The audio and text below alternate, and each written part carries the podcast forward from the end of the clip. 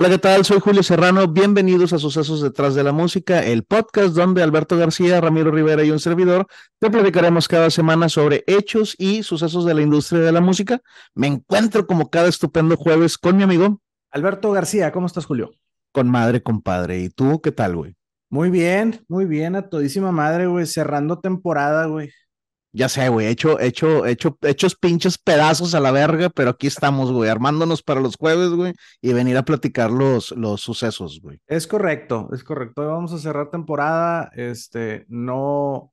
Ya ves que los episodios, los dos episodios anteriores pasamos de algo agridulce a una tragedia, güey. Ya no quiero hablar de tragedias el día de hoy, güey, de verdad. Este. no, toca, toca final de temporada, güey. Me imagino que, me imagino que, o sea, vaya. Eh, no sé el desenlace, digo, porque pues evidentemente no sé de quién vergas me vas a hablar, pero tiene que ser algo muy exitoso, ¿verdad, güey? Para, tiene que ser un legado, güey, por así decirlo, güey. Sí, sí, de hecho, no podíamos cerrar de mejor forma que hablando de una reina. O sea, una reina, ok. Un artista que para las famosas voces autorizadas del productor, que no es lo mismo que las voces que el productor escucha dentro de su cabeza, güey. Eh, es considerada la mejor cantante de todos los tiempos, güey. Y quien además interpreta la mejor canción de todos los tiempos. A la verga, ok. Se empiezan, se empiezan a terminar, güey, ¿eh? Porque por ahí anduvo la reina del country, güey. Este. Ay, güey, no me acuerdo. La reina del Tex-Mex también, ¿verdad? Güey, que ese me hubiera gustado, güey. Ya, o sea, ya, ya escuchando el episodio, yo creo que le, le pudimos dar su, su, su finalito de, de temporada, güey. Sí, pero, pero no, la, la, verdad es que el artista del día de hoy está bien cabrona, güey. Bueno, oye, güey, este, yo antes de, de, continuar, este, quisiera comentarles que eh, fuera de lo que es nuestra actual costumbre, por fuera, eh, por eh, fuera de nuestras fuerzas mayores, ¿cómo se dice, compadre? Por causas de fuerza mayor o falta por de causas de fuerza mayor. Sí, te agradezco, güey. Vamos, vamos a hacer una pausa esta, esta navideña, esta temporada navideña, güey, ando para la verga, güey, esta navideña, güey. Por eso mismo vamos a hacer una pausa. Sí, me, me, da nervio decirle a la gente que vamos a hacer una pausa, güey, que vamos a descansar, güey. Este, eh, el día de hoy, 21 de diciembre, eh, vamos a hacer una pausa y estarás recibiendo tu siguiente episodio. Eh, ¿Qué día, compadre? El 11 de enero. 11 de enero. Ok. Así es.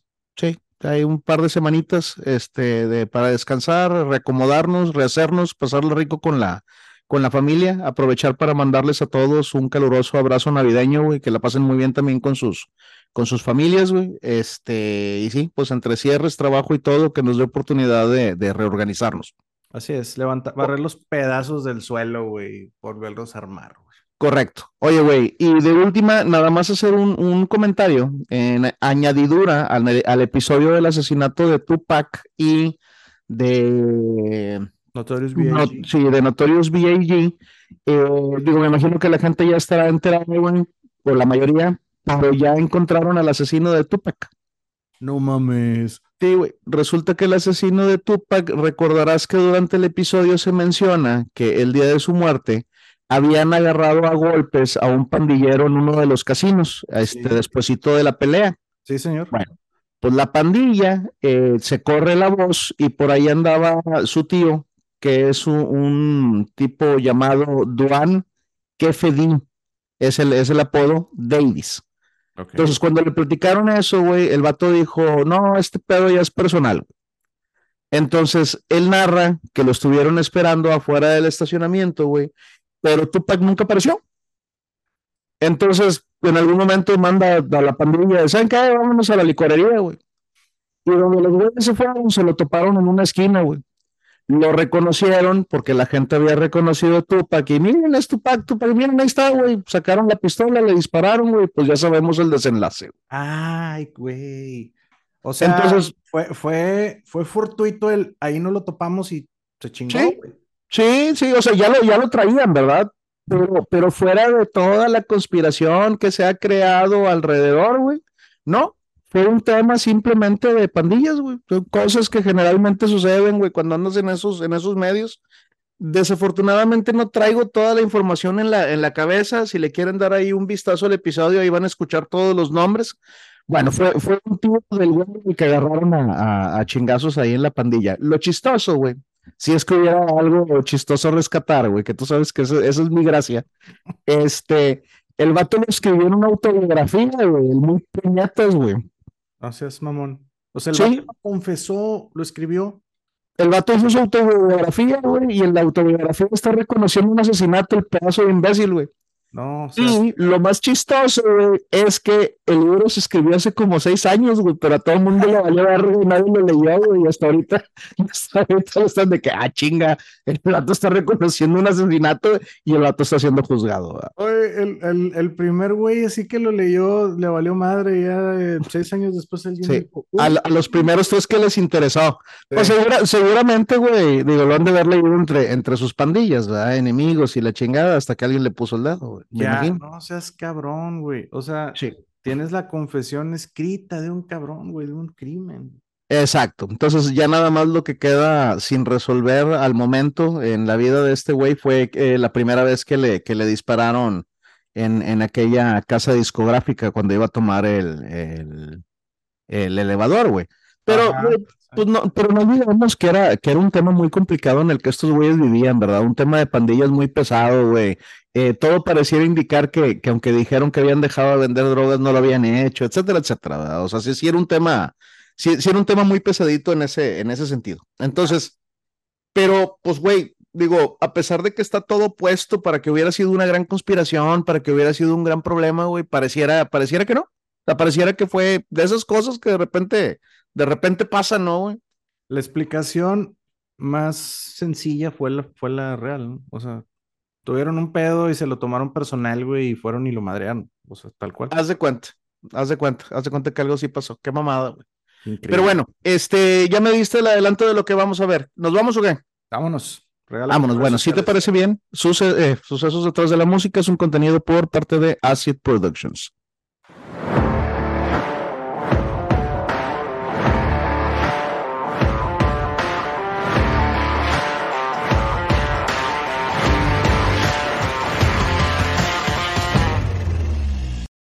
Esto es Sucesos detrás de la música. Soy Alberto García y me encuentro como cada jueves con mi carnal Julio Serrano. Hola, ¿qué tal? Final de temporada, que como ya es conocido en este tu bellísimo podcast, alrededor de cada 20 episodios, más o menos, se nos llega la oportunidad de platicar de una de las grandes leyendas o historias de la música. Así que el día de hoy, en breve pero emotiva ceremonia, te voy a platicar los sucesos detrás de la música de una de las más grandes reinas que nos ha dado la historia en esta bella industria. Nuestra protagonista se convirtió, gracias a su carrera, en una de las artistas con más ventas en la historia, pero además, quizás por mucho, es la mejor vocalista de todos los tiempos, lo que le valió ser una de las mujeres más premiadas en vida. El día de hoy te voy a platicar los sucesos de Aretha Franklin, la reina del sol. Uy, qué bien, sí la saco. Sí, sí, sí. Sí, doña Arita, güey, cómo no, güey, me mama bien cabrón, güey. Sí.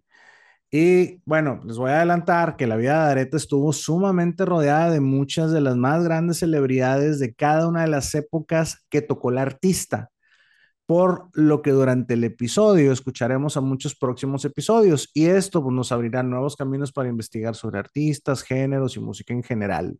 Tengo, tengo entendido que ella sí tuvo la fortuna de nacer entre, entre un medio de música, ¿no? Sí, así es. Sí. Sí, ella, ella sí tuvo, tuvo, tuvo oportunidades de muy pequeña, güey, de estar involucrada con él, con el medio, eso tenía entendido, güey. Este, y el soul, güey, yeah, güey, sí, güey. Sí. O sea, te estás hablando de, de la reina de uno de los géneros, güey, más pues, impactantes en la pinche historia, ¿verdad, güey? Sí, un vozarrón increíble, güey. No como el pedorro Tex-Mex a la verga que... no, no, no, este... Oye, ya trajimos a la peor cantante del mundo, de, la historia del mundo, güey. Ahora, le tocó a la, mejor. Sí, la mejor cantante, la verga. Quítense. Ábranse, perras.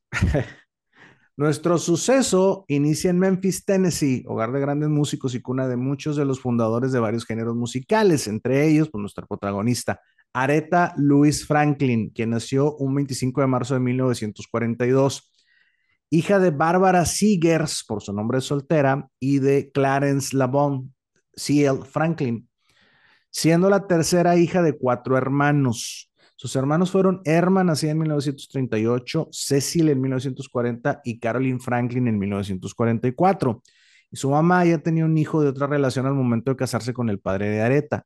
El chico de nombre Bond nació en 1934 y el padre de Areta lo adoptó al poco tiempo de casarse con Bárbara. Ok, fíjate que apenas, apenas te iba a comentar que se me hacía una familia pequeña, güey, para 1942, una familia de afroamericanos, ¿verdad? Ajá. Este, pues sí, ya la, la mamá ya traía, ya traía niño. Sí, güey.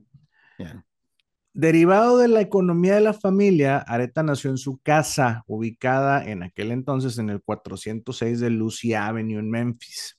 El padre de Areta era un ministro bautista de la iglesia New Bethel en la ciudad de Detroit, pero la madre de Areta, Bárbara Bernice Franklin, era una consumada cantante y pianista de música gospel. Ok, ya, de, ahí viene que haya nacido. De hecho, en el episodio, en el episodio de las, eh, ay, estas tres chicas, güey, se me fue el, nombre, güey, Diana, Diana Ross, y and the Supremes. En el episodio de Supremes se menciona que una de ellas conoció ahorita a Franklin en la iglesia de su, de su papá, güey, cuando eran niñas, güey. Así es, sí, sí, sí. Y, y pues, sí, como dices, la mamá pues también ya lo traía, ¿no? Digo, se dice que posiblemente Bárbara haya sido la mejor cantante de gospel del país, pero pues desafortunadamente su papel principal estuvo enfocado a ser esposa y madre, pero participó activamente en todos los asuntos musicales de la iglesia de su esposo. Ya, fíjate que el, el gospel, el gospel como que no es muy apreciado por mucha gente, a mí me gusta un chingo, güey. ¿A poco? El desarrollo de las voces del gospel está bien cabrón, güey. Sí. Nada más que tal vez como en su mayoría toca temas religiosos, güey. A lo mejor eso que mucha gente se eche para, para atrás, pero a mí me gusta. De hecho, una, una de mis rolas favoritas es una rola que se llama Just Amen eh, y es de Faith No More. La canta este cabrón de Mike Patton y termina en gospel. Ok. Y así, o sea, top 3, güey, de mi, de mi playlist. Ah, o sea, o sea. Sí, me gusta bien cabrón, güey. Órale. Este, bueno, fíjate, cuando Areta tenía apenas dos años, se trasladó por el trabajo de su padre a Búfalo, pero tiempo después, cuando Areta cumpliera cinco, el ministro los mudó permanentemente a Detroit, Michigan, donde Clarence asumió el pastorado de la mencionada iglesia bautista New Bethel. donde unos años más tarde existiría el fucking Motown. Sí. Eh, no era ningún secreto que el ministro y padre de Areta era un hombre mujeriego, lo que hacía que el matrimonio tuviera muchas dificultades. Pero después de que Clarence tuviera una hija, fruto de una aventura con Mildred Jennings, eh, miembro de la congregación, y con tan solo 12 años de edad, güey, Bárbara lo abandonó. está cabrón, embarazó a una niña de 12 años, güey. No seas, no seas mamón. Digo, lo tienes que poner en tu currículum para, para ser pastor, ¿no? De hecho. Ah, pues está cabrón. A lo mejor no lo hagas, pero lo tienes que poner, güey. No, oye, sí, no, no lo hagas, güey. Este, Bárbara, pues por, por obvias razones lo abandonó y se fue a vivir a Búfalo, Nueva York, donde vivía su madre y, abuela de Areta. Bárbara solo se llevó con ella a Bond y aunque se separaron en 1948, ella y Clarence nunca se divorciaron oficialmente. Ok, mujer inteligente, güey. Yo tampoco le dejaría un hijo de otra pareja, güey, a, alguien, De, de hecho, no le dejaría a ninguno de mis hijos, güey, pero. No. Pero menos el de otra pareja. Sí, güey. Y digo, nada más de chismoso. La hija del ministro se llamó Carol Ellen Jennings. Nada más de chismoso.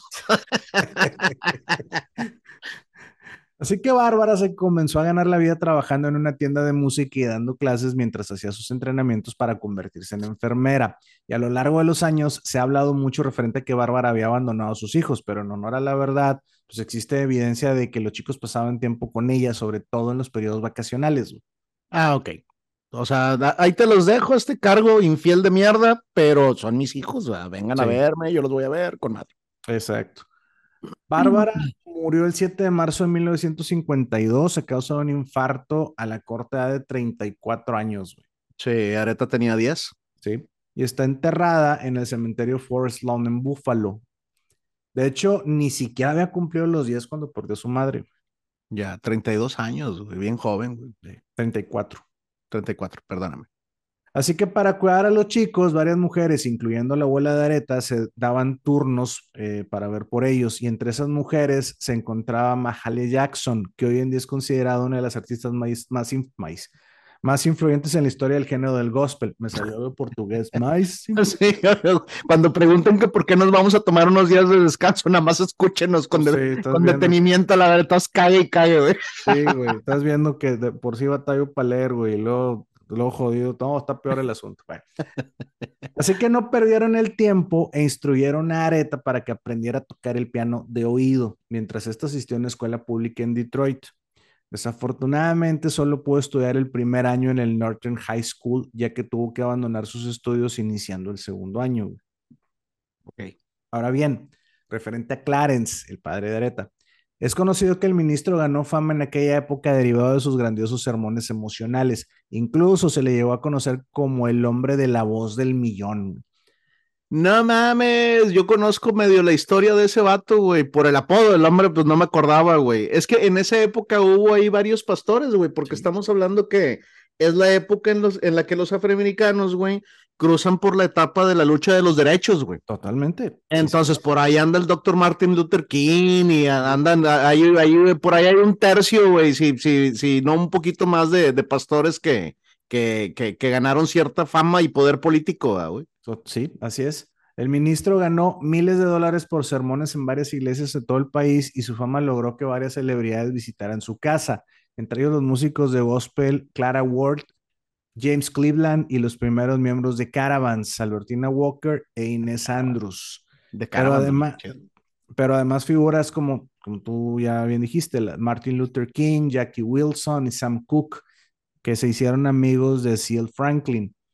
De hecho, Clara Ward, quien también tendrá su propio episodio, se convirtió en un modelo a seguir para Aretha Franklin. Se sabe que Ward tuvo una relación íntima con el padre de Aretha, pero esta llegó a decir que prefería verlos estrictamente como amigos. Ya, ok, No, no, me la quiero imaginar con papá. Sí, no, estás viendo que es este huevón el viejo y le ponen tapete, güey. No, no, dijo no. El perro viejo, digo, o sea, eso me refería. Sí, sí, claro. sí, sí, tú, date, güey.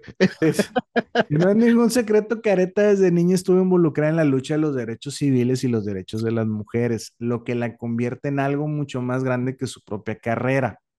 Con los años, Areta proporcionó dinero a grupos de derechos civiles, actuando además en actos de beneficencia y en distintas protestas. Sí.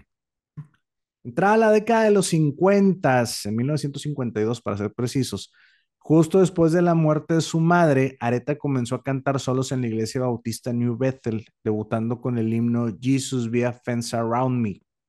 Ok. En 1954, a la corta edad de 12 años, Areta dio a luz a su primer hijo, al cual llamó Clarence en honor a su padre. A la verga, estaba bien niña, güey. Y, güey, no, tenía la misma edad que que la, o sea, que la que tenía cuando, que la edad que tenía la mona con la que Clarence tuvo un hijo, güey. Sí, güey, no seas mamón, güey, pero ver una niña, güey. Sí, güey. La embarazaron al, primer periodo, la agarraron de rebote, dijo. No seas cabrón, sí, güey. Ah, no se supo hasta el 2019, gracias a un testamento escrito a mano que fue encontrado, que el, el padre de Clarence era un hombre llamado Edward Jones. Al mismo tiempo, su padre se convirtió en su manager, digamos que comenzó a administrarla y la hacía viajar con él en las caravanas evangelísticas para que Areta pudiera presentarse en las iglesias que visitaban y ayudando a su hija a firmar su primer contrato de grabación con eh, JBB Records, un sello independiente en los Estados Unidos fundado por el dueño de la tienda de discos Joe Bombartle en 1948 en Detroit, de ahí el nombre. JVB. JVB. Así que JVB Records instaló el equipo de grabación dentro de la iglesia New Bethel y grabaron nueve canciones en las que Areta participó con la voz y en el piano. Gospel, a huevo. En 1956, JVB Records lanzó el primer sencillo de Areta en la figura de Never Grow Old, que venía acompañado además de You Grow Closer, Precious Lord, parte 1 y 2, eh, Areta solo tenía 14 años cuando se realizaron las grabaciones. Y, y ya tenía un hijo. sí, y un chamaco de dos. Y estos registros, conocidos como Songs of Fate, se han utilizado en tres diferentes álbumes del artista. Ya. O sea que son grandes grabaciones. Sí, Jerry Wexler explicó años más tarde que la voz de Areta en esa ocasión, y a pesar de su corta edad, no era la voz de una niña, era la voz de un hierofante, o sea, alguien capaz de llevar a los feligreses religiosos a la presencia de todo aquello que es considerado santo. Ya, la verga, güey. A la verga. Digo, vaya, me gusta la música de ahorita y sí cantaba bien cabrón, güey, pero con 14 años, güey, su pinche madre, güey. Sí, güey. En ese tiempo ella viajaba de manera ocasional con uno de los viejos conocidos de este show, The Soul Steerers, aquella banda de soul de la que se desprende el gran Sam Cooke. Sí, pasó los veranos en el circuito de gospel de Chicago, donde se quedaba hospedada en la casa de Marvin Staples, eh, gran cantante rhythm blues y gospel, pero una importante figura en la lucha por los derechos civiles. Oye, güey, y con madre cómo se entrelazan las historias, ¿verdad? O sea, es un Sam Cooke que todavía estaba en los Soul Steerers, ¿verdad? Conociendo a una, a una Arita Franklin, güey. Franklin, antes de que se fuera, güey, a, Kane Records, ¿no? Así es, y por ahí suena también, este, ahorita va a salir, ahorita mencionaste Motown también, ahorita se va a entrecruzar. Ya, madre, güey. Sí, pues Detroit, güey, tenía que ser en algún momento. Sí. Digo, y como dato curioso, recordemos al mítico productor Quincy Jones, quien fuera el cerebro detrás de Michael Jackson. ¿Y quién es ese, diría? Mames. Quincy Jones asegura que cuando ahorita era apenas una joven, Dina Washington le dijo, y cito, Areta es la próxima. A la verga, güey, ok. Así, sin de paro, es, es esta morra, güey. Sí, digo, y estás hablando de una de las cantantes más populares de la década de los 50, o sea, no sí, güey. Así es, sí, supongo que en algún momento, no sé cuándo, pero en algún momento se contaremos su historia. Así es. En 1957, Areta, de apenas 15 años, ya estaba dando a luz a su segundo hijo, de Edward Jordan, al que nombraron en honor a su padre, Edward Jaron Franklin. De hecho, sus dos primeros hijos tomaron su apellido y no es ningún secreto que al artista no le gustaba hablar con los entrevistadores sobre sus primeros dos embarazos. Y mientras ella continuaba con su carrera como cantante, su abuela Rachel y su hermana Erma se, turnaban para criar a sus hijos. Pero pues es bien sabido que ella los visitaba a menudo. Oye, compadre, y nomás de chismosito, ¿son del mismo papá?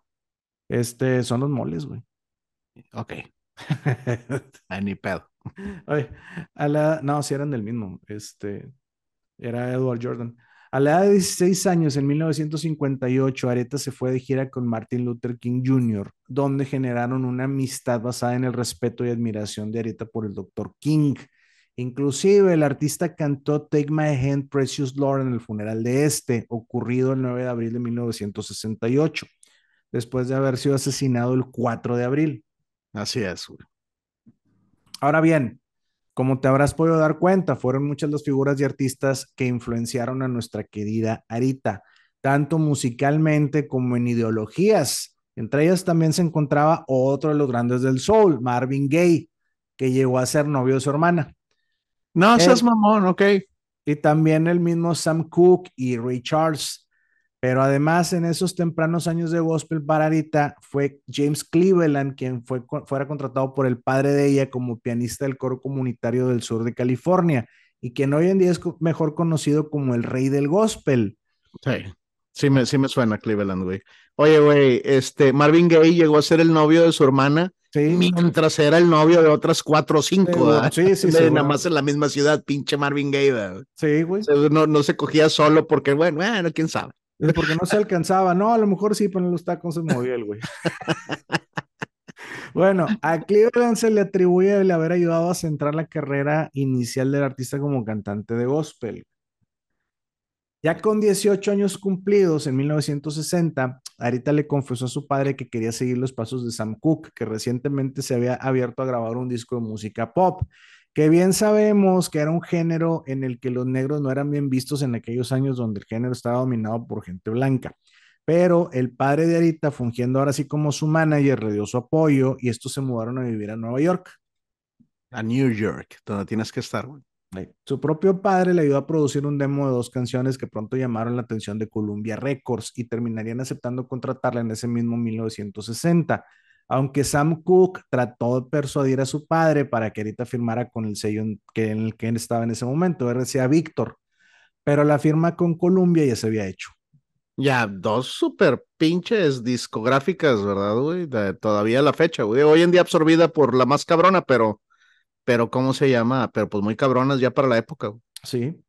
En Colombia, Arita en preparación para sus presentaciones en el género del pop tuvo la oportunidad de trabajar con el coreógrafo Charles Charlie Atkins, un bailarín e intérprete de vaudeville y que con el tiempo se convertiría en coreógrafo para el sello Motown.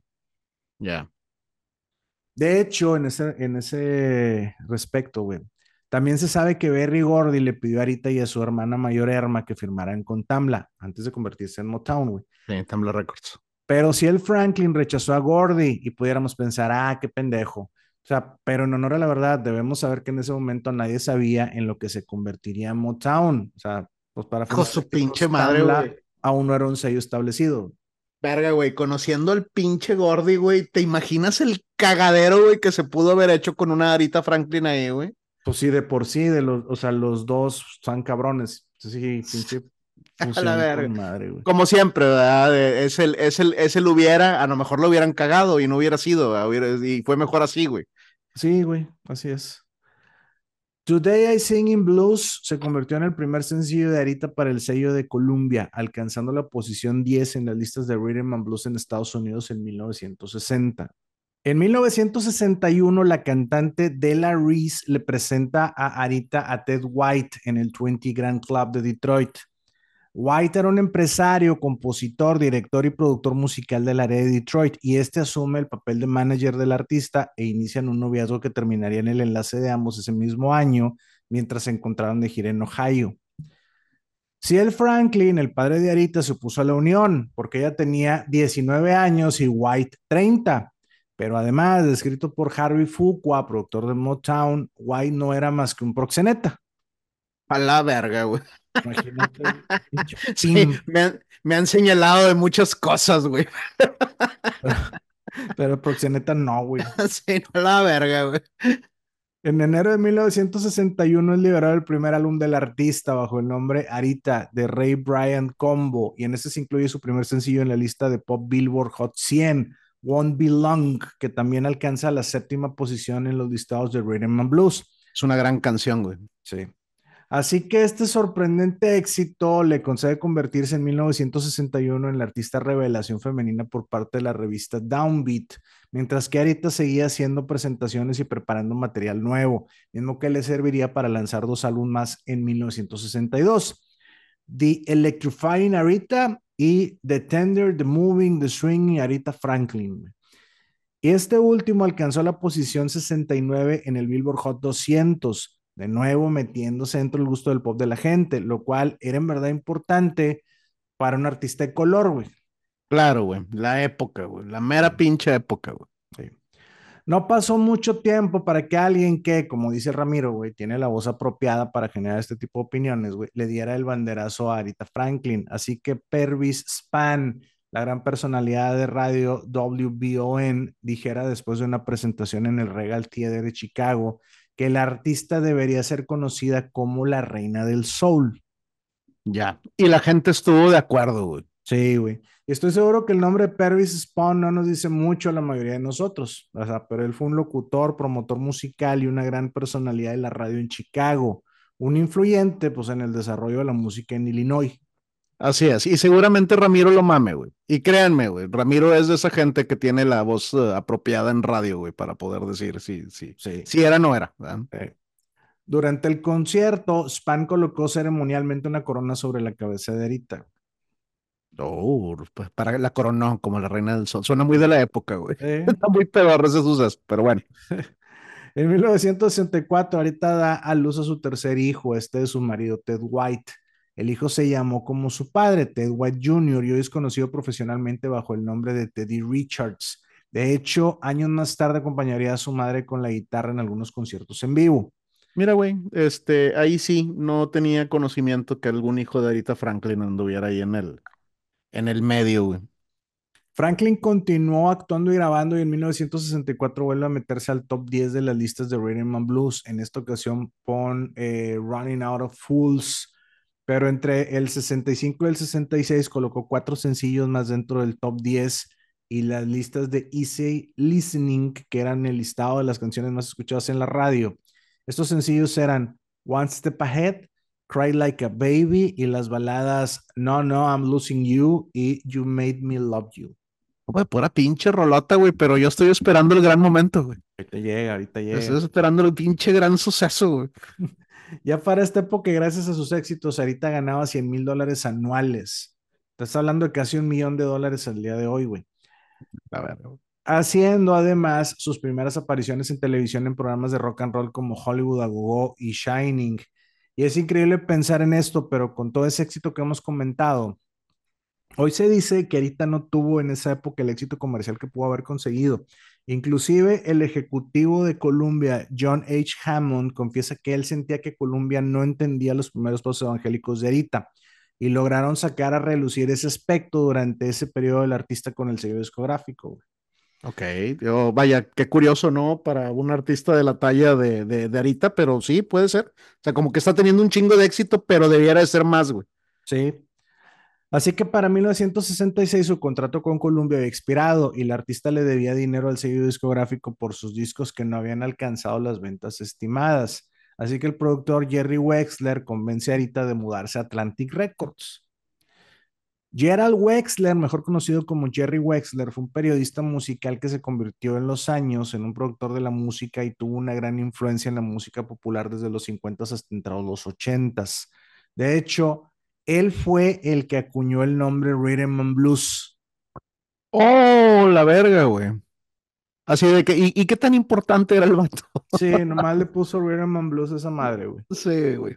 Wexler quería aprovechar su experiencia en el Evangelio teniendo en mente una visión, güey. Fomentar una forma tenaz de rhythm and blues que cada vez se fue identificando más como el ahora conocido soul. Ya. O sea, básicamente, güey. Y Wexler tuvo razón en muchos sentidos, y los años de ahorita con Atlantic fueron de muchos éxitos. Este periodo abarca de 1967 a 1972 y su relación laboral con Wexler abarcaba el catálogo principal de canciones en Atlantic. En enero de 1967, Arita viajó a los estudios Fame ubicados en Muscle Shoals, Alabama, donde grabó el éxito I Never Love a Man the Way I Love You. Pero a tan solo un día de iniciar las grabaciones, su esposo Ted White tuvo un altercado con su manager, donde también se vieron involucrados Rick Hall, el dueño del estudio, y un músico trompetista de sesión. Así que las grabaciones fueron canceladas. Ya, nunca te peleas con un proxeneta, güey. No, no sabes. Sí, le, le haberse con una navaja. Este, sí, güey. De, esas. De esas... darle trompetazos, pues está cabrón. una, una navaja de, esas que, que, ¿cómo se llama? Que, que el mango se parte en dos. Sin embargo, la canción se lanzó al mes siguiente, el 10 de marzo de 1967, convirtiéndose en el primero del artista con Atlantic y en el primer número uno en las listas de Rhythm and Blues, pero también alcanzó la posición 7 en el Hot 100 del, de Billboard siendo también el primer sencillo pop en entrar al top 10. En el lado B del sencillo se contenía la canción Do Right Women, Do Right Men, que se coló en el top 40 de las listas de Rhythm and Blues, alcanzando la posición 37. No seas mamón, Alberto, güey, de pura pinche rolota, güey. Sí, o sea, imagínate el, el single, el lado A entró al 7 y el lado B, ah, pues nada más al 37. O sea, ya quisieran muchos, ¿no? sí, cabrón. Originalmente en 1965, dos años antes de este momento, el cantante de soul Otis Redding lanzó como sencillo para su tercer álbum la canción Respect. Pero en 1967 Arita Franklin la versionó, obteniendo mucho más éxito que la versión original y convirtiéndola en la canción más característica del artista. Pero aún más importante, esta canción de la mano de Arita se convirtió en un himno feminista para el movimiento feminista de la segunda ola de la ya cercana década de los setentas. Así es, compadre. A la verga con la canción, güey. Sí. Y además se convirtió en éxito internacional, ya que consiguió la posición 10 en las listas de Reino Unido, ayudando a convertir a Arita en un artista de talla internacional, güey. Respect es a menudo considerada la mejor canción de rhythm and blues de su época y le valió a Arita dos premios Grammy en la premiación de 1968. El primero por mejor grabación de rhythm and blues y el segundo por mejor interpretación vocal solista de rhythm and blues femenina. Si hablamos de grandes canciones, compadre, esta es una de ellas, güey. Definitivamente no seas mamón, respect, güey. Es una rolo, no, no, no, no, no, güey. Sí. Y además, la versión de Arita fue incluida en el Salón de la Fama del Grammy en 1987. Y en el 2002 fue incluida en la Biblioteca Nacional del Congreso, agregándola al Registro Nacional de Grabaciones. Y para meterla sacaron cinco a la verga que no ocupaban. Sí, así como que nada, hasta no, quítala, quítala. sí, mejor mete respect, güey. Sí. sí, güey. Además, chécate esto, güey. Rolling Stone en su listado 2004 de las 500 mejores canciones de todos los tiempos la posicionó en el número 5, pero en la reedición de la lista del 2021 la posicionó en el lugar número 1 de las 500 mejores canciones de todos los tiempos. Así que sí, digo, al menos para Rolling Stone, güey, Arita Franklin interpreta la mejor canción de todos los tiempos. Exactamente. Y yo sí comulgo. O sea, hay, hay, muchas, hay muchas canciones en el listado, güey, que en mi pobre opinión pudiera no estar de acuerdo, güey. Pero sí no tengo pedos en que sea ahorita, güey, con, con, con respect en el número uno. La mejor canción de todos los tiempos, güey, según la revista Rolex. David Renmick, periodista, escritor y editor estadounidense, ganador del premio Pulitzer de 1994, dijo: Respect es un artefacto tan preciso como un jarrón Ming. Sí, güey. Es una pinche rolota, güey, con lo que dice en el momento que salió, la manera en la que la interpretó, güey, no seas mamón. Es una gran canción. Y Otis Redding, al escucharla, solo atinó a decir con admiración: Esa niña me quitó mi canción. Si tienes en, en, la imagen a, Otis Redding. Sí, güey. Sí, no mames, güey. El álbum que contenía la canción es el primer lanzamiento de Arita con Atlantic, pero el décimo lanzamiento de su carrera, bajo el nombre de I Never Love a Man That I Way I Love You. También se convirtió en éxito en ventas, convirtiéndose al tiempo en disco de oro. Y este es el álbum que termina por catapultar su carrera. Sí.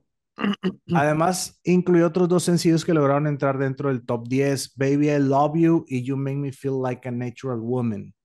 Ya, también esa es otra pinche rolota, güey. Por cierto, damos la bienvenida a nuestro nuevo patrocinador, Coca. Nah, bueno, fuera, puñetas. Feliz Navidad, Julio. eh, ah, Coca-Cola. Sí, te faltó el. Para 1968, trabajando a la mano de Wexler bajo los cuidados de Atlantic, Arita se había convertido en la artista más exitosa de los Estados Unidos y estos no desaprovecharon el impulso. Así que en ese mismo año lanzan sus dos álbumes más vendidos, Lady Soul y Arita Now, incluyendo en ellos algunos de sus éxitos más conocidos, Chain of Fools, Ain't No Way, Think y I Say a Little Prayer. El 16 de febrero, Arita fue honrada con un día que lleva su nombre y el encargado de entregarle dicho honor fue su amigo Martin Luther King Jr., dos meses antes de su muerte, güey. Pero, pero en vida, güey, y a mitad de su carrera, güey. Sí, sí, sí. El premio se otorgó por medio de la SCLC Drum Beat o Conferencia de Liderazgo Cristiano del Sur, de quien el doctor pues fuese el primer presidente que tuviera un papel importante en el movimiento. Y por primera vez en su vida, ese mayo de 1968, ahorita se embarca en una gira fuera de Estados Unidos, haciendo una aparición significativa en el concert Get Bone en Ámsterdam, donde un público emocionado casi llenó por completo el escenario con pétalos de rosas y que el suceso le hiciera aparecer en la portada de la revista Time en el mes de junio. Sí, güey como tú dijiste, güey, era la, artista más famosa en los Estados Unidos, güey, el nivel de fama estaba bien cabrón. Y artista, y ¿cómo se llama? Y Arita, güey, es de las artistas más queridas aquí en los, en los Estados Unidos, güey. No seas mamón, como, como la quieren, sobre todo los afroamericanos, ¿verdad? Este, pero no seas mamón el cariño que le tienen a, a Arita Franklin, güey. Es que, bueno, ahorita, ahorita llego más adelante a eso. O sea, tiene una canción que es parte de la cultura norteamericana, así, derechito, güey. Así es. Ah, bueno, te decía, ya que andaba en Ámsterdam y luego eh, anduvo allá en Europa, güey, y de esa gira se desprendió el álbum Arita en París. Ya. En los, en los Europes. Sí, en las Euriopas, güey. El siguiente año, marzo de 1969, Arita fue elegida unánimemente como la ganadora del premio Rhythm and Blues de la Academia de Jazz, el Prix Otis Redding por sus álbumes de 1968 y Arita en París. Y ese mismo 1969 da por terminada su relación al divorciarse de su esposo Ted White, divorcio derivado de la violencia doméstica que White le infringía a Arita Franklin. o sea, sí era proxeneta. Sí, era Después del divorcio, Cecil, el hermano de Arita, se convierte en su manager manteniendo el puesto hasta el día de su muerte. Yo voy a decir, después del divorcio, Cecil fue y le puso una putiza al otro. No creo. Sí, no, no, no. Nunca te metas con un proxeneta, güey. No, güey. No, sabes, güey. Si no pudo el trompetista con él, güey. ¿Qué chingados iba a poder Cecil? El trompetista. Tienen fama de violentos, ¿verdad, güey? Pues, yo creo que te dan un trompetazo y se doler cabrón, güey. un, un saxofonazo, güey. Sí, güey. Un suceso curioso en esta época, güey, es que Arita fue objeto de un intento de suplantación de identidad criminal cuando otra mujer actuó en varios lugares de Florida bajo el nombre de Arita Franklin. No seas mamón, ¿es en serio, güey? Güey. Pero surgieron las sospechas cuando la suplantadora solo cobró una parte de lo que regularmente cobraba Arita. Así que los abogados del artista se pusieron en contacto con las autoridades de Florida y descubrieron un plan coercitivo en el que la cantante Vicky Jones había sido amenazada con violencia y obligada a hacerse pasar por quien fuera su ídolo, Arita Franklin, a quien Jones se parecía mucho físicamente y pues ahí medio le daba también el tono de voz, güey. A la verga, qué huevos, güey. Sí. Después de ser absuelta de cualquier delito, Jones gozó de una breve carrera por sí misma e increíblemente ella misma también fue víctima de suplantación. La verga, ok. Jones tenía problemas para mantener a sus cuatro hijos y gracias a su parecido con la artista a menudo era confundido en la calle, así que en algún momento decidió empezar a peinarse igual y a utilizar el mismo estilo de ropa, haciéndose pasar por Arita. Pero Jones, de 27 años, decía hacerlo por ser una gran fan de Arita, así que se empezó a presentar en clubs y bares pequeños, pensando que eso le ayudaría a proveer para mantener a sus hijos. Hasta que un día, güey, el promotor Label Hardy se dio cuenta de que quien estaba en el escenario no era Arita Franklin, pero también se percató de que nadie más se había dado cuenta, güey. A la verga. Ok, ya salió el nombre del hijo de puta, me imagino. Sí, señor. Entonces Hardy le propuso a Jones el negocio de su vida. Te traigo el negocio de tu vida, no corre, güey. Sí, güey.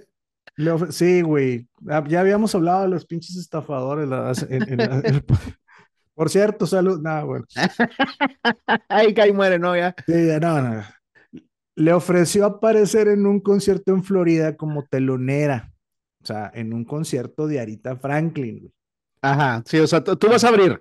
Sí, por lo cual sería una pendejada. Es imitadora de Arita Franklin y le va a abrir a Arita Franklin. Pero bueno, ya desde ahí tuvo que haber dicho algo, no estaba. Digo, tenía pedos para mantener a sus hijos, güey. Tampoco era. No, y Jones pues, no tardó ni cinco segundos en decir que sí, aunque no tenía ni idea de cómo pagaría su pasaje hasta Florida, pero tenía ah, esperanza de que su presentación la lanzara a la fama y eso terminara con sus problemas económicos. Sin embargo, las cosas cambiaron cuando llegó al lugar y le avisaron que no sería la telonera, sino que debía transformarse en la mismísima Aretha Franklin. La verga, güey, ¿te imaginas, güey? Entonces, Jones sabía que eso podía acarrearle un problema. Una cosa era actuar en un bar pequeño y pues otra en un estadio, ¿no? Y ni siquiera contaba con el dinero para solventarse un abogado en caso de que esto pasara. Así que dijo, no, ni madre. Entonces se negó a actuar pero Hardy la amenazó de muerte si no accedía, prometiendo que la hundiría a ella y a su familia. Ok.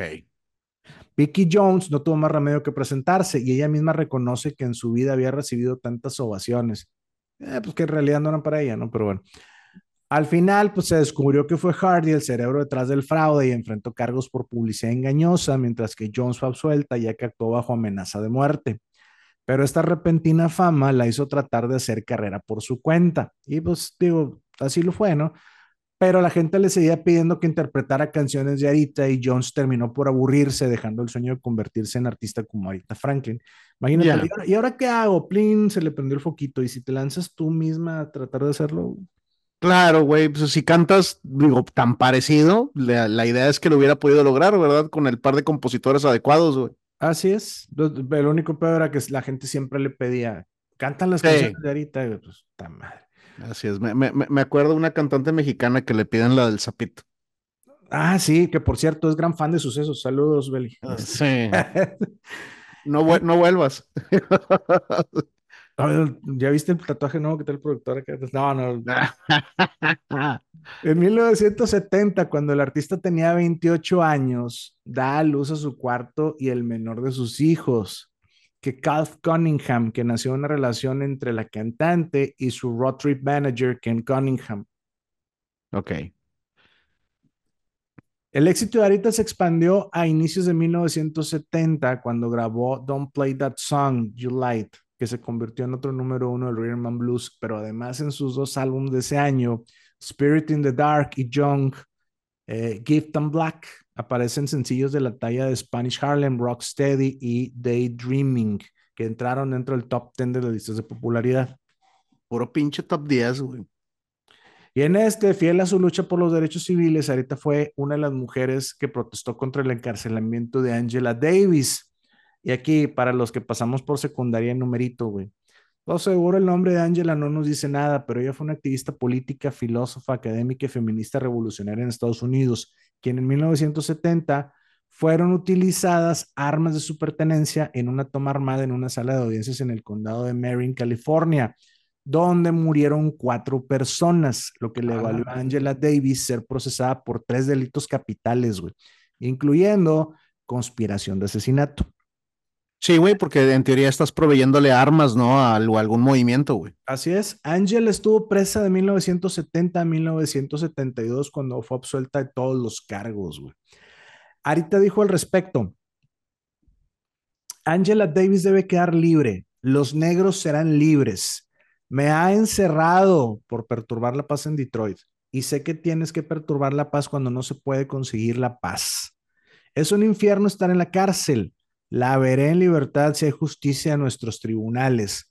No porque cree en el comunismo, sino porque es una mujer negra y ella quiere libertad para los negros. Compadre, era, era una gran vocera, güey, ahorita, güey, para todo, para todo el movimiento. Este, el que conoce un poquito la historia, güey, sabe que desafortunadamente tiene razón, ¿verdad, güey? Y la realidad de las cosas es que tuvieron que rebasar un tanto el límite para poder alcanzar lo que era necesario, güey. Sí. Sí, digo, y también es justo comentar que dentro de todo el activismo en la vida de Arita, güey, pues ella fue una defensora de los derechos de los nativoamericanos. Sí de manera discreta y pues sin llamar una atención innecesaria, güey, apoyó las luchas de los pueblos indígenas, pero no nomás en Estados Unidos, en todo el mundo. Ya, ok, esa, esa parte no la, no la conocía. Digo, qué, qué cabrón. Ahora, sobre Angela Davis no quiero tomar ninguna postura. Digo, la realidad es que no conozco la historia. Eh, los cargos que me comentas, digo, por lo que hizo, pues sí sonaría que tenía que pasar un tiempo en el, en el botiquín, ¿verdad? Digo, pero pues habría que, que tener todo el contexto. Así es. Eh, digo, puede ser que, que efectivamente las armas hayan sido de ellas y las hayan robado. No, no, hay, hay muchos, hay muchos aseguran, no, conozco la historia. No lo sé. O sea, este, o sea, no hay muy metida en el tema de los derechos este, civiles y como dices tú, violentar algunos derechos para obtener derechos. Puta, está, está, es muy complicado el tema, güey. Sí, pero, pero mira, si hubo protestas por su liberación, Suena a que, a que hubo mamadas ahí en el, en el caso de incriminarla o alguna mamada, lo cual sabemos que también era muy común en esa época. Suena que le sembraron alguna cosa. Posiblemente, En 1971, Arita Franklin se convirtió en la primera artista de rhythm and blues en encabezar la cartelera del Fillmore West, un lugar histórico de música rock and roll en la escena de San Francisco, California situación que nuestra Arita aprovechó para lanzar ese mismo año Arita Live at Fillmore West. Para Richie Underberger, autor y periodista en los Estados Unidos, Arita era uno de los gigantes de la música soul y de hecho del pop estadounidense. Arita, más que ningún otro intérprete, logró personificar el soul en su forma más cargada de gospel y a menudo se le ha descrito como una gran cantante y músico, debido a su flexibilidad vocal, su inteligencia interpretativa, su experiencia y su habilidad para tocar el piano. Yo creo que esa es la parte más cabrona de ahorita, güey. La inteligencia de interpretación, güey. Sí, gran artista. Era parte de lo que le faltaba a Florence Foster Jenkins, güey, nada más. Eso y habla, y sí, eso y básicamente todo. Amazing Grace de 1972 se convirtió en el regreso de Arita a la música gospel y esta es una grabación que se realizó durante dos noches en la iglesia en el que vuelve a interpretar grandes éxitos de gospel. Este disco vendió más de dos millones de copias, siendo uno de los álbumes de gospel más vendidos en toda la historia. Además, esas presentaciones fueron filmadas por el director Sidney Pollack con miras a entregar un concierto en video. Sin embargo, Hollywood se negó en ese momento a distribuir la película, básicamente para no promover a una mujer negra como estrella de cine en ese momento. Está güey. Pinche, bueno, ya, ya hemos dicho mucho eso. Qué cosa tan fea, güey, el chile. Sí. Así que la película no se estrenó sino hasta noviembre de 2018 por el productor Alan Elliott. Después de este evento, la carrera de Arita comenzó a tener ciertas dificultades. Su siguiente álbum llamado Hey Now Hey de 1973 y que fue producido por el mítico Quincy Jones no tuvo un buen desempeño comercial, a pesar de que el sencillo Angel tuvo una buena recepción. Este pequeño bache en la carrera del artista se mantuvo todo el 74 y parte del 75. En ese momento sus álbumes y sencillos ya no eran los más vendidos. Además, en 1976 Jerry Wexler dejaba Atlantic Records para irse a Warner Bros., lo que tampoco favorecería la carrera de Arita, güey. Sí, se le iba su compinche, güey. Sí. Quincy Jones, güey, a la verga, güey. Voy a escuchar ese álbum, güey. Sin embargo, ese mismo año, Arita fue invitada a participar en la banda sonora de la película Sparkle con Curtis Mayfield. Este álbum le trajo a Arita su último éxito dentro del top 40 en la época de los 70s, Something He Can Feel, que también alcanzó la posición 1 en las listas de Rhythm and Blues. Y pudiéramos decir que sus siguientes álbumes en Atlantic, después de la salida de Wexler, fueron un fracaso. Sweet Passion de 1977, Almighty Fire de 1978 y La Diva de 1979, que fracasaron en las listas de popularidad, lo que provocó que Arita dejara el sello en 1979. Y también no podemos perder de vista que para ese momento ya tenía 37 años. O sea, si ya de por sí era complicado de una, este, de una mujer de color, ahora se está convirtiendo en una mujer mayor para el espectáculo. Exactamente. Persona, persona mayor y de color. Y, mujer. güey? así es. Puta, güey. Sin embargo, el 11 de abril de 1978, ahorita se casa por segunda ocasión, ahora con el actor Glenn Turman. La boda se realizó en la iglesia bautista New Bethel en Detroit. Poco después de la medianoche del domingo 10 de junio de 1979, o sea, casi un año después de que se casó, güey. Ciel Clarence, el padre de Arita, recibe dos disparos a quemarropa durante lo que se creía que había sido un intento de robo en su casa en el West Side de Detroit. La verga, güey. Ok. Fue llevado al hospital Henry Ford y permaneció en coma durante los siguientes cinco días para después ser trasladado a casa por sus hijos, donde permanecería con atención personalizada el resto de su vida.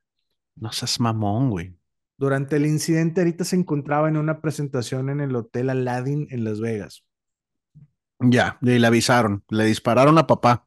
Sí. Para su siguiente casa discográfica, Arita se muda a Arista Records de Clyde Davis, dando un nuevo comienzo a su carrera. Según la revista Rolling Stone, Davis era seductor y tenía el toque dorado. Si alguien podía rejuvenecer la desconcertante y estancada carrera de Franklin, ese era Davis. Se juntaron el ocio y las ganas de chingar, diría un viejo sabio. Sí, güey. El hambre y las ganas de tragar, güey. Ese mismo 1980, Arita brinda una actuación frente a la reina Isabel en el Royal Albert Hall de Londres e hizo su primera aparición en la pantalla grande en la película The Blues Brothers. ¿Cómo no? El primer álbum del artista con Arista Records es un álbum de nombre homónimo a la cantante e incluye el éxito I Can Turn You Loose, que alcanzó la posición 3 en las listas de Rhythm and Blues, pero que le otorgó ser nominada nuevamente al Grammy. Güey, no mames, güey. Su siguiente álbum, Love the Heart Away, fue lanzado el 20 de agosto de 1981 y, e incluye el famoso dueto entre Arita y George Benson. Pero además incluye el sencillo Hold On I'm Coming de Sam and Dave, que la hizo ganar nuevamente el Grammy, haciéndola ganar su primer disco de oro después de siete años. Sí, güey, otro pinche rollo. En 1984 se divorcia de su segundo esposo, Glenn Turman, aunque ya están separados desde 1982 pero el divorcio pues no se consumó sino hasta el 84. Y este año Arita sufrió un incidente en un vuelo en el que experimentó un ataque de ansiedad, lo que provocó que el artista desarrollado un miedo a los vuelos, güey. Entonces, pues le impidió que viajara y por ende que, pues, que se presentara en el extranjero. Esto es bien necesario comentarlo porque muchas personas se preguntan o dicen que Arita no fue un artista que tuviera éxito fuera de su país pero la realidad es que ella misma era quien no quería hacer los viajes por temor a ponerse mal durante los vuelos.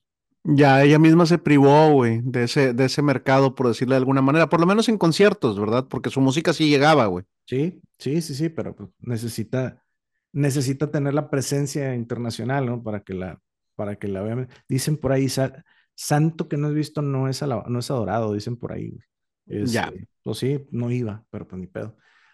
Pero bueno, cambiando un poco de tema y haciendo un pequeño retorno al pasado, güey. ¿Recuerdas que mencioné que después de la medianoche del domingo 10 de junio de 1979, C.L. Clarence, el padre de Arita, había recibido dos tiros a quemarropa durante lo que se creía había sido un intento de robo en su casa en el West Side en Detroit? Sí. Que lo llevaron al hospital Henry Ford y permaneció en coma durante los siguientes cinco días para después ser trasladado a casa por sus hijos. Ese mismo año, el 27 de julio de 1984, fallece C.L. Clarence LeBon Walker que tenía 69 años de edad en ese momento, güey. Ok. O sea, él nunca se recuperó por completo de las heridas de bala. No, pues como dijiste, güey, estuvo ahí, permaneció en, en cama, güey, este, asistido el resto de su vida, ¿verdad, güey? Así es. En 1985, Arita de 43 años, güey, tenía el deseo de obtener un sonido más joven en su música, por lo que lanzó el disco Who's Sumin Who, convirtiéndolo en su primer álbum en obtener la clasificación platino por vender más de un millón de copias de la mano de los éxitos Freeway of Love y Another Night. Y Rolling Stones tenía razón, güey. Si alguien le podía revivir esa carrera estancada era este güey, güey. Sí, a huevo. Este álbum se considera el regreso de ahorita al estrellato, además de establecerla como una estrella de los videos musicales, porque los videos de sus sencillos tenían una gran rotación en MTV, güey. Fucking MTV cuando era chido MTV. Sí, Este álbum alcanzó la posición 89 del Hot 100. La misma Arita lo cataloga como uno de sus mejores trabajos. Y su siguiente álbum casi igual al éxito del anterior, y en él se incluye un dueto con el cantante George Michael, que se convertiría en un número uno a nivel internacional. I Knew You Were Waiting for Me. Y ese mismo año, Arita presta su voz para los temas musicales de los programas de televisión A Different World y Together. Y en 1987 graba su tercer álbum de gospel, One Lord, One Faith, One Baptist, en la iglesia New Bethel de su difunto padre. Y ese mismo año, Franklin interpreta America the Beautiful en WrestleMania 3 de WWE, la cadena de lucha libre de Estados Unidos. Y muchos aseguran que la interpretación de Arita es lo más memorable de todos los tiempos. Güey, no lo dudo. Inclusive de la lucha libre. Un saludo al Memo. Al, psicólogo de, sí, el psicólogo de así es. Según la revista Rolling Stone, Arita no volvió a tener grandes éxitos después de 1988. Y puede ser que tenga razón, sin embargo, una carrera tan prominente como la de Arita Franklin, pues ya le había dado suficiente repertorio para mantenerse dentro de las más grandes este, artistas de, pues solo viviendo de sus éxitos pasados. Además de sufrir esos años, dos pérdidas muy importantes en su vida. En abril de 1988 muere su hermana Caroline Caroline, a causa de cáncer de mama y su manager, que como recordemos era Cecil, su propio hermano, fallece de cáncer de garganta el 26 de diciembre de 1989. Ay, güey, bien cerquita, güey. Y luego cáncer y cáncer, ¿verdad, güey? Sí, cabrón. Por eso el artista, que ya tenía 46 años, bajó un poco el ritmo de sus grabaciones y no sacó otro álbum sino hasta 1991.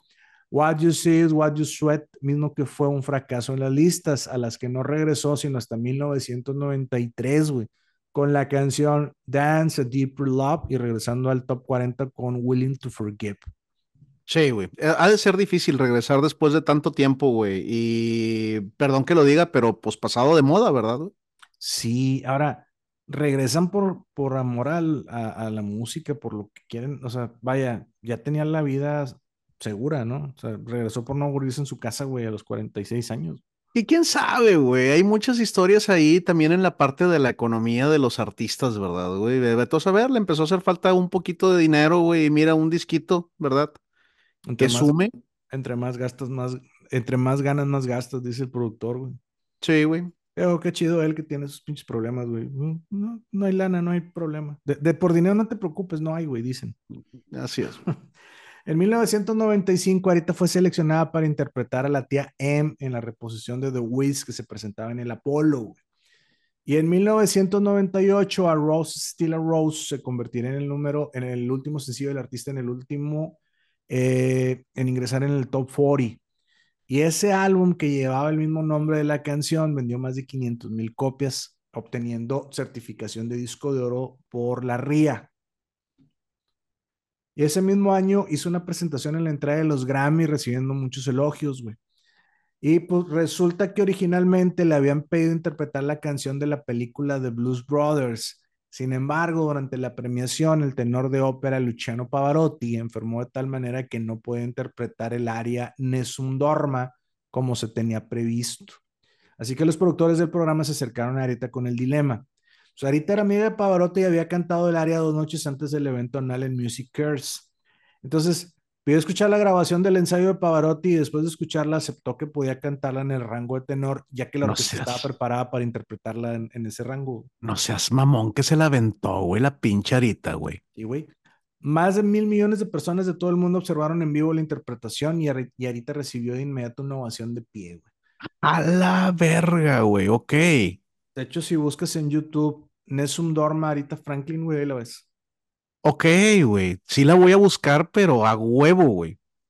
A partir de ese suceso, Arita la grabó interpretó en varias ocasiones, güey. Y la última vez que la interpretó en vivo fue para el Papa Francisco durante el Encuentro Mundial de las Familias en Filadelfia en septiembre del 2015. Durante esa presentación se destaca que un niño pequeño quedó tan conmovido que se subió al escenario para abrazar al artista mientras ella estaba cantando. Y solo le pagaron 300 dólares. No, güey, hubiera sido en México un judicial lo bajaba a putazos, güey. Un francotirador lo bajaba de un plomazo. Sí, güey.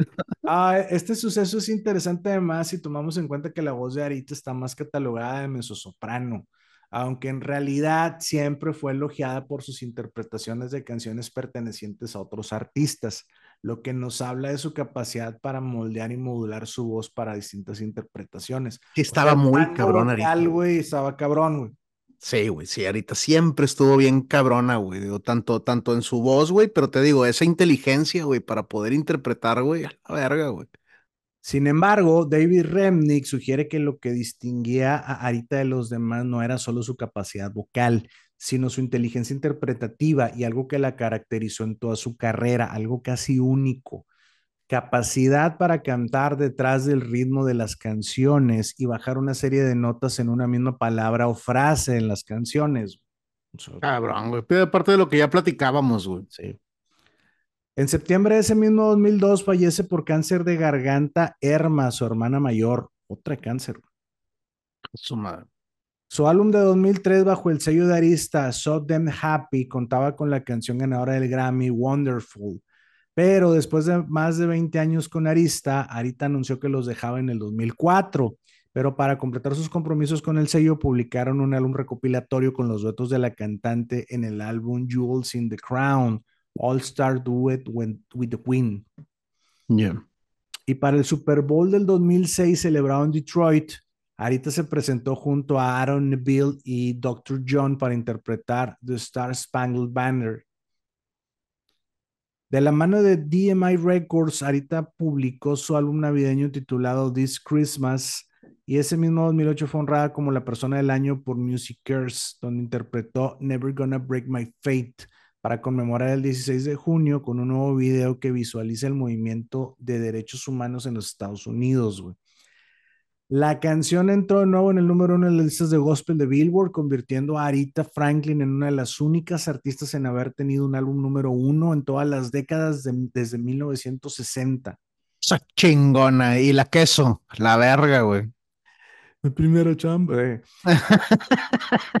La voz de puñetas, güey. Sí, güey. eh, O sea, ve a este artista y luego al, al otro güey lo nombran el rey del pop. Hazme el chingado favor. Sí, güey. pero lo nombraron entre pinches fans, güey, a la verga, güey. Pues que- los que los. Bueno, ya. Merecemos la extinción, Alberto. Eso es lo que sucede, güey. Sí, güey. El 20 de enero de 2009, Arita vuelve a aparecer en los titulares internacionales por interpretar My Country is of Tree en la ceremonia inaugural del presidente Barack Obama. En el 2012, Arita había anunciado que se volvería a casar, esta vez con un amigo suyo de muchos años, Willie Wilkerson, que era un veterano de guerra de Vietnam y que era bombero en Detroit. Pero por motivos desconocidos, el compromiso fue cancelado rápidamente y no se volvió a hablar del asunto. Ok. Para la verga que habrá pasado. Se, se enteró que tenía hijos. Ella o él, güey. Tú decides. Para el 2013, ahorita ya tenía algunos problemas de salud y se comenzaba a volver frecuente que cancelara algunas de sus presentaciones.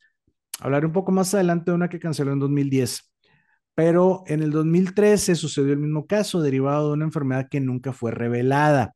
Sin embargo, la misma ahorita diría que había tenido una recuperación milagrosa de dicha enfermedad y por la misma había tenido que cancelar de nueva cuenta algunas de sus presentaciones. La verga, suena que estuvo grave, güey. Ya para el 2014, Franklin, de 72 años, firma un contrato con RCA Records, que era controlador del catálogo de Arista y se hermano de Columbia por medio de Sony Music Entertainment. El 29 de septiembre de 2014, Arita interpretó con una gran ovación una compilación de Rolling in the Deep y Ain't No Mountain High Enough en el Late Shot with David Letterman. Esa versión de Rolling in the Deep aparece entre otras nueve canciones en su primer lanzamiento con RCA llamado Arita Franklin Sings the Great Diva Classics, que fue liberado en octubre de 2014. Este hecho convierte a Arita Franklin en la primera mujer en tener 100 canciones en la lista Hot Rhythm and Blues Song de Billboard. Su pinche madre, güey. No suena bien poquito, güey? No, cállate, güey. Está cabrón. A ver, pinche exitazo, güey. Compadre, me suena muy atractivo escuchar eh, Monta eh, Mountain High Enough con Arita. Nunca, nunca lo he escuchado, güey. Sí, güey. Este, no, Rolling in the Deep también, güey. Al año siguiente, en 2015, tuvo otra aclamada presentación al interpretar You Make Me Feel Like a Natural Woman en los Kennedy Center Honor para homenajear a Carol King, la compositora más exitosa de la segunda mitad del siglo XX en Estados Unidos. Durante el puente de la canción, Arita dejó caer su abrigo de piel al escenario, por lo que el público la recompensó con una ovación de pie a mitad de la actuación. Pocos saben que dejar caer el abrigo era algo simbólico. Rolling Stone comentó lo siguiente, güey se hizo eco de aquellos tiempos en los que las reinas del Evangelio arrojaban sus pieles encima de los ataúdes de otras reinas del Evangelio, un gesto que honraba a los muertos pero castigaba a la muerte misma. Ah, te mamaste, güey, no sabía ese pedo, güey, qué cabrón. Sí, güey.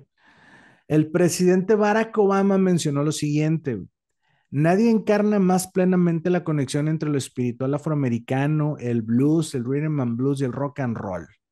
La forma en la que las dificultades y el color se transforman en algo lleno de belleza, vitalidad y esperanza.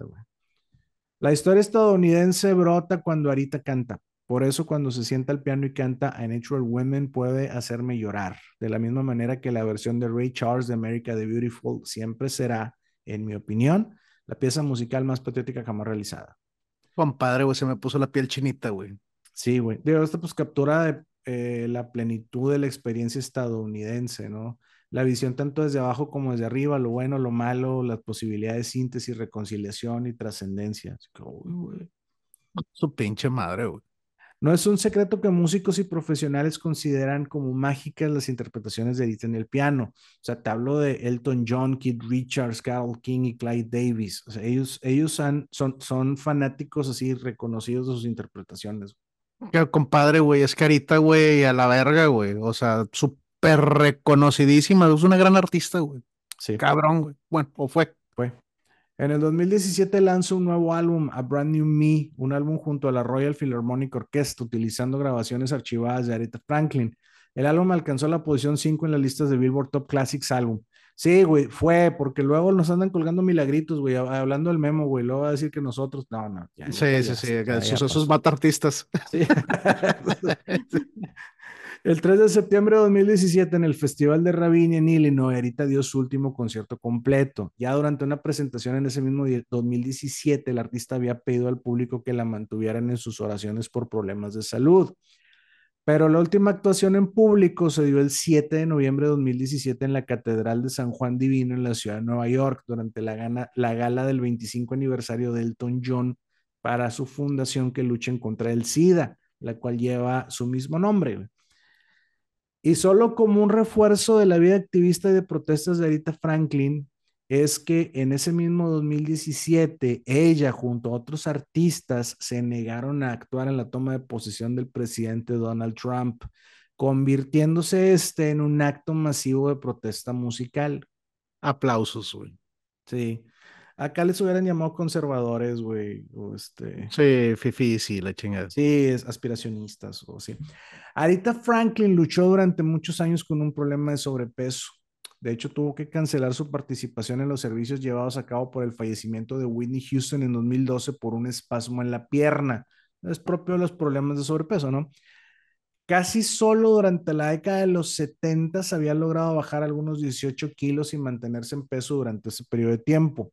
Además, fue una fumadora empedernida y durante un tiempo de su vida tuvo que luchar contra el alcoholismo. O sea, este es un tema propio de muchos artistas de esa época, güey.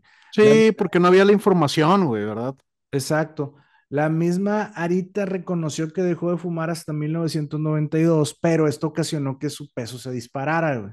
Así es, güey. Y, güey, imagínate mantener esa pinche voz con el tabaquismo, güey, a la verga, güey, con tantos años, ¿verdad? Sí. ¿Sabes qué parte nos faltó mencionar? Solamente hacer el paréntesis. No olvidemos que en los 70 también Arita se convierte en la reina del Apolo, ¿verdad? Ah, sí. Eso, eso ya lo tocamos en el episodio del Apolo, pero tiene ahí una serie de conciertos, güey, con llenos totales que también son súper memorables, güey. Sí, tienes, tienes razón. Bueno, años más tarde del acontecimiento, se supo que unos conciertos cancelados en 2010, es que te había dicho, se habían debido a una cirugía programada para extraerle un tumor que en ese tiempo el artista mantuvo en secreto. Arita afirmó en alguna ocasión, no tengo que hablar sobre mi salud con nadie más excepto que con mis doctores. A la verga. Sí, tiene pues razón. Sí, pues sí, tiene razón. Ah, a la verga, ¿verdad? El 13 de agosto de 2018 se había informado que Arita se encontraba muy enferma en su casa en Riverfront Towers, en Detroit, donde ya le estaban dando cuidados paliativos, pues básicamente tratar de disminuir el dolor en pacientes que ya se encuentran en fase terminal. Ella estaba rodeada de familiares y amigos que solo esperaban lo inevitable. Stevie Wonder, Jesse Jackson y su ex marido Glenn Thorman fueron algunos de los que pudieron visitar a la cantante en su lecho de muerte. Arita Franklin murió en su casa el 16 de agosto de 2018 a la edad de 76 años, víctima de un tumor neuroendocrino pancreático, o sea, cáncer de páncreas. Ok. Arita Franklin, que llegó a tener un patrimonio evaluado en 80 millones de dólares, al momento de su muerte había bajado este a 18 millones, según la revista New York Times. Ok. Digo, nada despreciable, 18 milloncitos, ¿no? Sí, güey, nada, nada, nada. Fueron muchas las celebridades que le rindieron homenaje, gente del espectáculo y del medio político, incluido al expresidente Barack Obama. El servicio comunitario se llevó a cabo en la iglesia bautista de New Bethel el día 19 de agosto de 2018 en el que miles de personas presentaron sus respetos y su muerte representó múltiples homenajes que fueron transmitidos por televisoras como Fox News, CNN, The World Network, etc. Y para el que se le peló el dato, New Beryl es la iglesia de su fallecido padre. Sí, exacto. Entre las celebridades que se presentaron para rendir homenaje a la reina del soul se encontraban Ariana Grande, Bill Clinton, Luis Farrakhan, Faith Hill, Loretta Devine, Jennifer Hudson, Queen Latifah, Stevie Wonder, Eric Holder, eh, Gladys Knight, Smokey Robinson, entre muchos otros. Iba, iba, a ir Mónica Lewinsky, pero por una mamada se tuvo que ir. no, pues ya podía, pues ya, este güey ya no andaba con Hillary en ese entonces, ¿no? no, pero ya no te ven igual. Arita Franklin fue sepultada en el cementerio Woodland de la ciudad de Detroit. Y en el año de 1979 había recibido su estrella en el Paso de la Fama de Hollywood. Y en 1985 su voz fue declarada recurso natural por la ciudad de, eh, de, Detroit, por el estado de Michigan. A la chingada, güey. Y Areta además es recordada como un ícono humanitario de los derechos civiles. Sí, güey, completamente, güey. Gran, gran, gran función que tuvo, que tuvo ahí. Compadre, güey. ¿Quién tienes que ser para que Stevie Wonder esté en, tu lecho de muerte, güey? Sí. ¿Quién tienes que ser para hacer final de temporada en sucesos detrás de la música? sí, güey. Arita Franklin, güey. Sí, ahí sí que me disculpe Selina, pero sí. Sí, e, este era. Sí, güey. Además, en 1987, Arita fue la primera mujer en ingresar al Salón de la Fama del Rock and Roll, pero además es la segunda mujer en haber ingresado al Salón de la Fama de la Música en el Reino Unido, güey. Rolling Stone la nombró dos veces en el lugar número uno como la mejor cantante de todos los tiempos, siendo además la única artista que repitió su puesto. Acuérdate que era La mejor cantante y la mejor canción, güey. Así es, pero eh, un dato interesante, este, si recuerdan, Rolling Stone ha editado dos veces su lista de los mejores artistas y de las mejores canciones, güey. Entonces, Arita es la única en repetir su posición y ambas en el número uno, güey, lo que la convierte, güey, en la mejor cantante de todos los putos tiempos, güey. Según, sí, según, Según Rolling Stone. Sí, no estoy de acuerdo, pero sí. En 1991 se le otorgó el Grammy Legends y luego el Grammy Life Achievement Award por su carrera. En el 2005 recibió la Medalla Presidencial de la Libertad a manos del entonces presidente George W. Bush. Y en el 2019 recibió una mención especial en los premios Pulitzer por, por, su indeleble contribución a la música por más de cinco décadas. Órale, compadre, en los Pulitzer, güey que además la convierte en la primera mujer en recibir ese honor en solitario, güey. A pesar de estar considerada la mejor cantante de todos los tiempos, Arita está considerada la novena mejor artista de todos los tiempos. Ok, ya, o sea, juntando todo el paquete. El all-in, ajá. Billboard la nombró en el 2015 como la mejor artista de rhythm and blues de todos los tiempos. Tuvo títulos honorarios por parte de las universidades de Harvard y Nueva York y un doctorado honorario por la Universidad de Princeton, otro de Yale, otro de la Universidad de Brown, otro de la Universidad de Pensilvania, güey, y otro de Berkeley. o sea, cuatro veces doctora, güey. Sí. En el 2021 se estrenó su película biográfica protagonizada por Jennifer Hudson. Nos dejó en vida un legado de 38 álbums, 22 films de sus conciertos y 11 documentales. Su perra madre, qué pinche carrerón. Y para terminar, quiero dejar nuevamente las palabras que utilizó el expresidente Barack Obama para describir su música y su legado. La historia estadounidense brota cuando Arita canta. A la verga. Qué bonito, güey. Sí, y esta fue la historia de vida y carrera de una de las mejores artistas de todos los tiempos. La mejor cantante de la historia, güey. Arita Franklin, la reina del soul. Te mamaste, güey, a la verga. Qué gran vida, güey. Este, güey, se me cortó un poquito la voz, güey, con lo que dijo Barack Obama. a la verga, güey. La historia estadounidense, güey, brota, güey, cuando, canta, cuando canta Arita Franklin, güey. No seas mamón, güey. Qué pinche carrerota de esta, de esta mujer. Oye, güey, su, Dime. Me acordé de la de esto no se acaba hasta que la gorda canta, güey. Oye, güey, mamá, a partir de los 12, güey. Sí, güey, se mamaron, güey. Se mamó, güey, a la verga, güey. Pinche es un infanticidio esa mamada, güey. La verga, güey. Y, de, y luego, para los, ¿qué? Para los 14 o 15 ya tenía dos, güey. Dos chamacos. a, los 15 nació el segundo chamaco, güey. Su pinche madre, güey, la verga, güey. O sea, sí, sí, eran otros tiempos, güey, pero no seas mamón. No, sí, e, eran otros tiempos, pero, pero de, de, pero no así, no, man. O sea, no de 12 años, no inventes, güey. Sí, cabrón. O sea, es mamón, güey. Pinche con un vato de 43 y la chingada así, güey, de la verga, güey.